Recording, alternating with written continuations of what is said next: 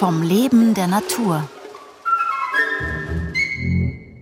Diese Woche Oliven in Österreich. Der Biobauer Markus Fellner spricht über den Anbau des Ölbaums. Heute Lokalaugenschein im Marchfeld bei heftigem Wind. Ja, wir befinden uns da in Weckendorf auf einem Feld von mir. Das hat 3 Hektar 11 und da habe ich heuer im April, Anfang April, Olivenbäume gesetzt in einem Agroforstsystem. Das heißt, ich habe vier Baumreihen mit insgesamt 310 Bäumen. Und wo die Bäume stehen, dort ist ein Grünstreifen mit jeweils 4 Meter Breite.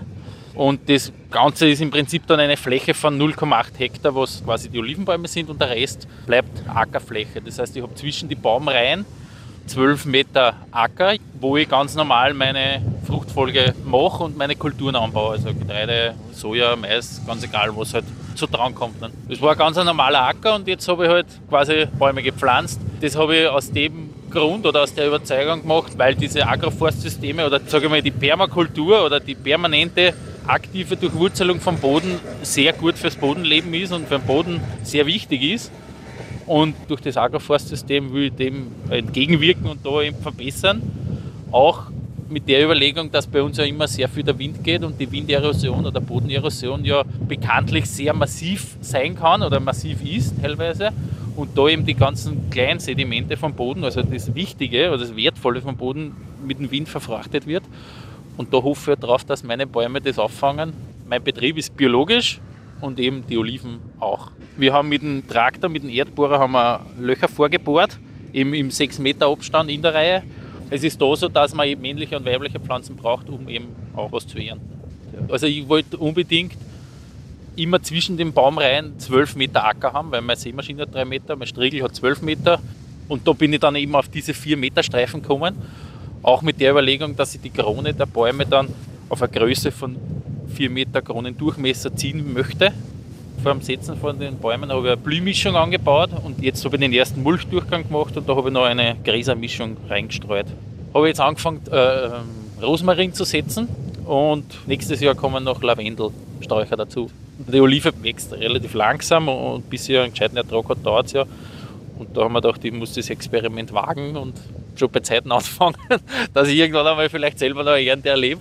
Ja, und Oliven haben mich schon immer interessiert. Ich habe nur nicht gewusst, wie ich es setzen soll. In Kombination mit einem Agroforst gefällt mir das recht gut. Ich habe da drei verschiedene Sorten, die kommen aus Spanien oder zwei aus Spanien und eine aus Italien. Frühreife Sorten, Mittelreife und Spätreife. Und ja, weil man selber halt auch wenig Erfahrung mit den Sorten hat, dass man da das Risiko ein bisschen streut, was halt Spätfröste bei uns betrifft, dass ich da jetzt nicht einen Totalausfall habe, sondern eben durch die drei verschiedenen Zeiten der Bäume das Risiko weniger ist, beim Setzen tut man es ja zurückschneiden, gleich am Anfang einen Rückschnitt machen und da habe ich es relativ hoch geschnitten, damit ich da nicht das Problem habe mit dem Wild, weil der Ocker ist nicht eingezäunt und die Rehe und der Rehbock, der ist halt schon auch ein Problem.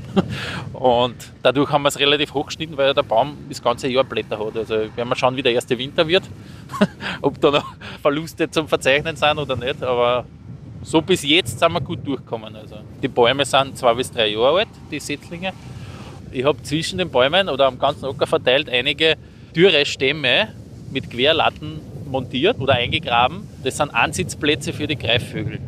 Weil wir mit den Mäusen, der normalen Feldmaus, ein Problem haben. Und um die zu bekämpfen, habe ich das aufgestellt, dass eben die Greifvögel die Mäuse fressen. Aber ich glaube, da bräuchte man noch hunderte Vögel, weil es sind trotzdem sehr viele Mäuse und das ist halt die biologische Art der Bekämpfung. Was anderes kann ich nicht machen.